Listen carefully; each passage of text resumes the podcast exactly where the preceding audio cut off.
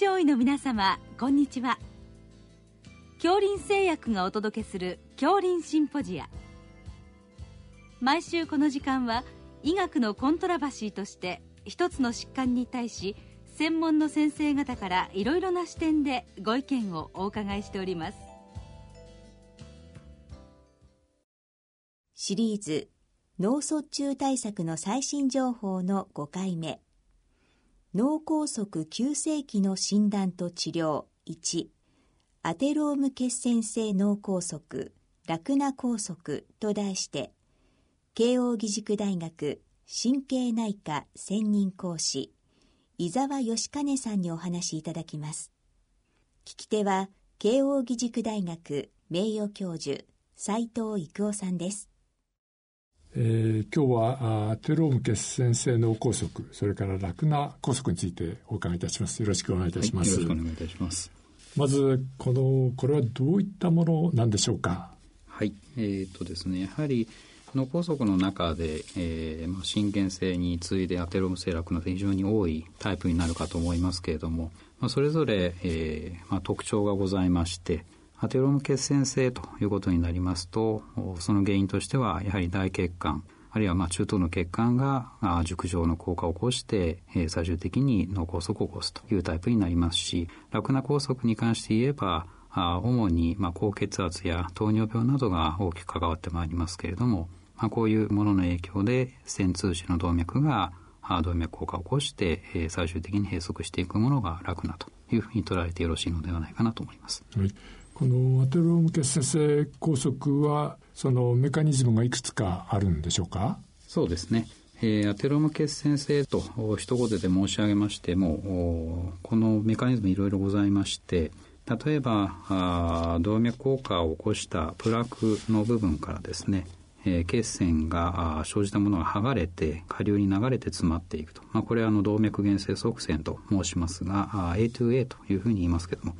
こういうものが一般的かなというふうに思いますし、あるいはそのプラークがある局所にですね、血栓が生じてそのまま閉塞をしてしまうと。いわゆる局所での血栓性閉塞というものもあるかと思います。また、あの、頸動脈の方が非常に高度の狭窄を呈してまいりますと、えー、その下流の血流が減少することによりまして、えー、全身の血圧が下がった時に脳梗塞を起こす、いわゆる血行力学性の梗塞というものもございます。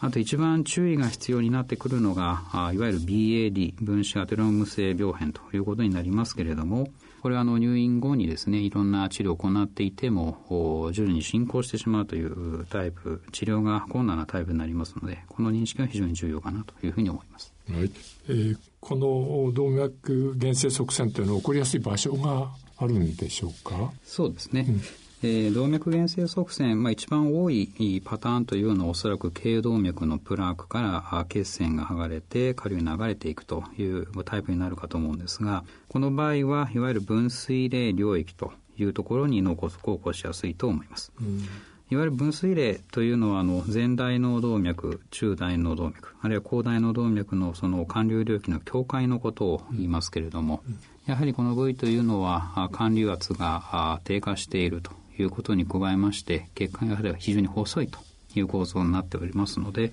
まあ、そういうところに側栓が詰まりやすいと。結果的にその部分に側栓性梗塞を起こすというふうに考えられています。なるほど。えー、ということで、まあ、あの部位によって、まあ、症状がまた出てくるということですけれども、えー、これ主にあれでしょうかあの症状と部位っていうのはかなりそのメカニズム的にはあるんでしょうか？えっ、ー、とですね、例えば、あの、アテローム性ということですと、先ほど申し上げた、分水嶺領域の拘束以外にも、皮質にも拘束を起こしますので、まあ、それで閉塞した部位によって様々な症状を起こしてまいります。ですので、まあ、これ、特異的な症状があるというわけではございませんけれども、うん、まあ、一方で、このラグナに関して言えばですね、代表的なラグナ症候群として、えー、特定の症状の組み合わせがございます。ですので、まあ、例えば、純粋な運動麻痺とピュアモーターヘミパレスと呼ばれるものでしたら、まあ、閉麻痺だけが生じると。で、これは、いわゆる病変の部位としては、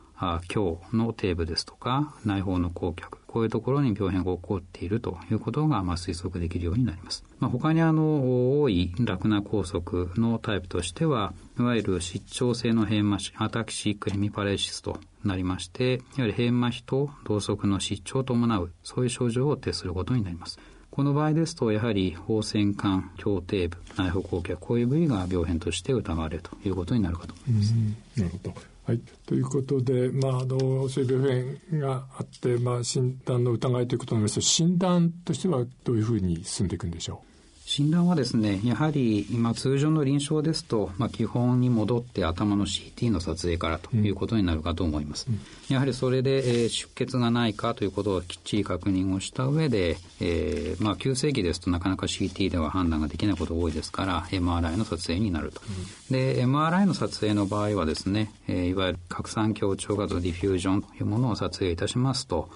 それで更新合域になっている場所が分かりますので、それで診断がつくのかなというふうに思います。この血管もその時に見ていくんでしょうか？おっしゃる通りですね。あの、先ほど申し上げました通り、アテローム性の病変ということになりますと、頸動脈、あるいは大動脈にも病変があることがございますので、その場合は頸動脈エコー、あるいは造影の CT、こういうものを併用して、えー、血管に病変がないか、こういうものを確認することになります。はいということで、えーまあ、診断がついた後は治療ですけど治療の流れとしてはどうなりますか？治療はですね、まあ、もちろん適用があればということになりますけれども、うん、RTPA 血栓溶解療法を行うというケースもございますし、うん、まあ、最近ではあ血管内治療ということで血栓回収療法を行うようなこともございます。まあ、今回はあどちらかというとその抗血小板ですとか点滴の治療の方でお話をしていきたいと思いますけれどもえー、いわゆる、まあ、ラクナ拘束、アテローム血栓性拘束、まあ、いずれもですね、点滴としましては、まあ、エダラボン、あるいはゴザグレル、こういうものを使っていくことが、まあ、保健所も可能になっています。うんまた、アテローム血栓性に関して言えば、アルガトロバン、これは発症48時間以内に限定されますけれども、この点滴を行うことも可能となります。うん、あのこういったあの薬はその、まあ、抗血小板作用ということになりますか？そうですね。いわゆる心原性側線と異なりまして、いわゆる血小板にターゲットを置いたような治療ということになるかと思います。うんうんで、えー、ある一定期間発症後からこれを使うということでそれがまあ大体期間が決まっているということですね。そうですね。はい、はいえー、でその後は今度は内服に移行しますか？はい。あの実際はですねこの点滴いわゆる、まあ、オザグレルはアスピリンと似た作用になりますけれども、まあ、アルガトロバンは抗凝固療法の一つ抗トロミ薬になりますのでえー、急性期の治療を行う上でですね、えー、高血小板薬の内服をもう最初から併用して行うことも非常に多いかというふうに思います。うんうんうんまあ、最近ですと、いわゆるそのアスピリンですとか、クロピログレル、こういうものを単剤で使用することもございますし、うん、加えて最近のエビデンスですと、急性期、特にあの発症してから10日以内というふうに限っては、まあ、併用するとよりその脳梗塞の再発率が減るという報告もございますので、うん、えー、まあ、併用を積極的に行っていくことも多いんじゃないかなと思います。あの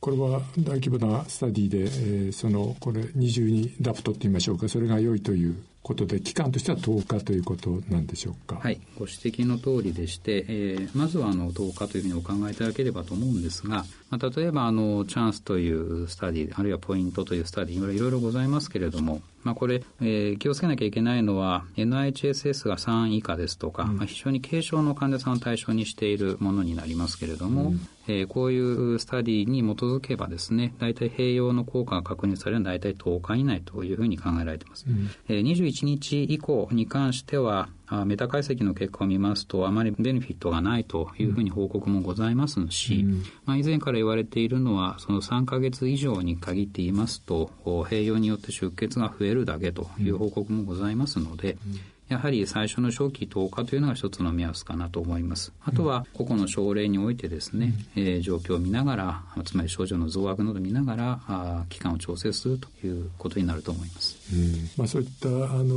大規模スタディが、まあ、近年出てきているということですね。で、え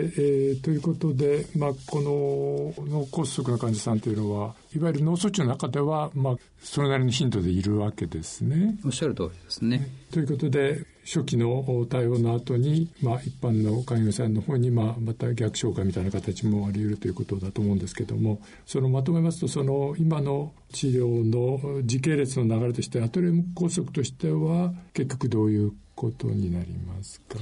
えー、アテローム拘束っていうことになりますと、先ほど点滴のお話をいたしましたけれども、まあ、急性期はアルガトロバン、あるいは、えー、アスピリンクロピドグレルの併用に始まり、まあ、その後は、えー、脂質の管理ですとか、血圧の管理、こういうものを含めて治療を進めてまいります。そして大体、まあ、10日前後を目安に、高血小板の内服一剤に、まあ、絞っていってですね、えー、その後は血圧の管理、脂質の管理も一緒に行っていくということになるかと思います。再拘束の予防ということですね。そうですね。それから、酪農拘束は何か違いがありますか？はい。ラクナー拘束に関して言いますと、まあ、これも基本的には同じなんですが、あオザグレルを急性期に使うという点ですとか、あるいはアスピリンクロピドグレル、これもですね、最初は併用はいいんですけれども、まあ、早めに単剤に切り替えていくのがいいのかなというふうには思っています。はい。それから、この発症24時間以内で脳保護療法っていうのがあるんですか？これはいわゆるエダラボンの点滴ということになりますけれども、まあ、これはあのガイドライン上でも脳保護作用が期待される薬として、まあ、推奨されておりますので、うん、え腎機能低下などがないケースにおいてはあ、まあ、積極的に使ってもいいのかなというふうに思います、うん、期間としてはどのぐらいになるんでしょうか？基本的には7日から14日を目安にお使いいただくのがよろしいのかなというふうに思います。はいということで、ある程度で移ってきますと、急性期病院から、まあ、あの、もう少し別な病院の方に変わっていって、最終的には自治医科の方にということでしょうか、ね、おっしゃる通りですね。やはり、あの、リハビリを早めに始めるということの方がですね、やはり神経機能予後を考えた場合に非常に重要ですし、えー、リハビリで、えー、一段落した後は、会議員の先生方にですね、その後のフォローをお願いできればというふうに思います。はい。どうもありがとうございました。ありがとうございました。シリーズ脳卒中対策の最新情報の5回目。脳梗塞急性期の診断と治療1アテローム血栓性脳梗塞ラクナ梗塞と題して慶應義塾大学神経内科専任講師伊沢義兼さんにお話しいただきました。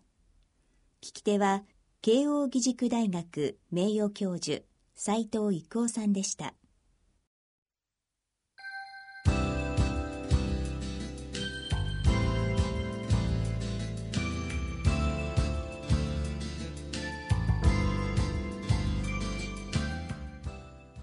それでは恐林製薬がお送りしました恐林シンポジア。来週をどうぞお楽しみに。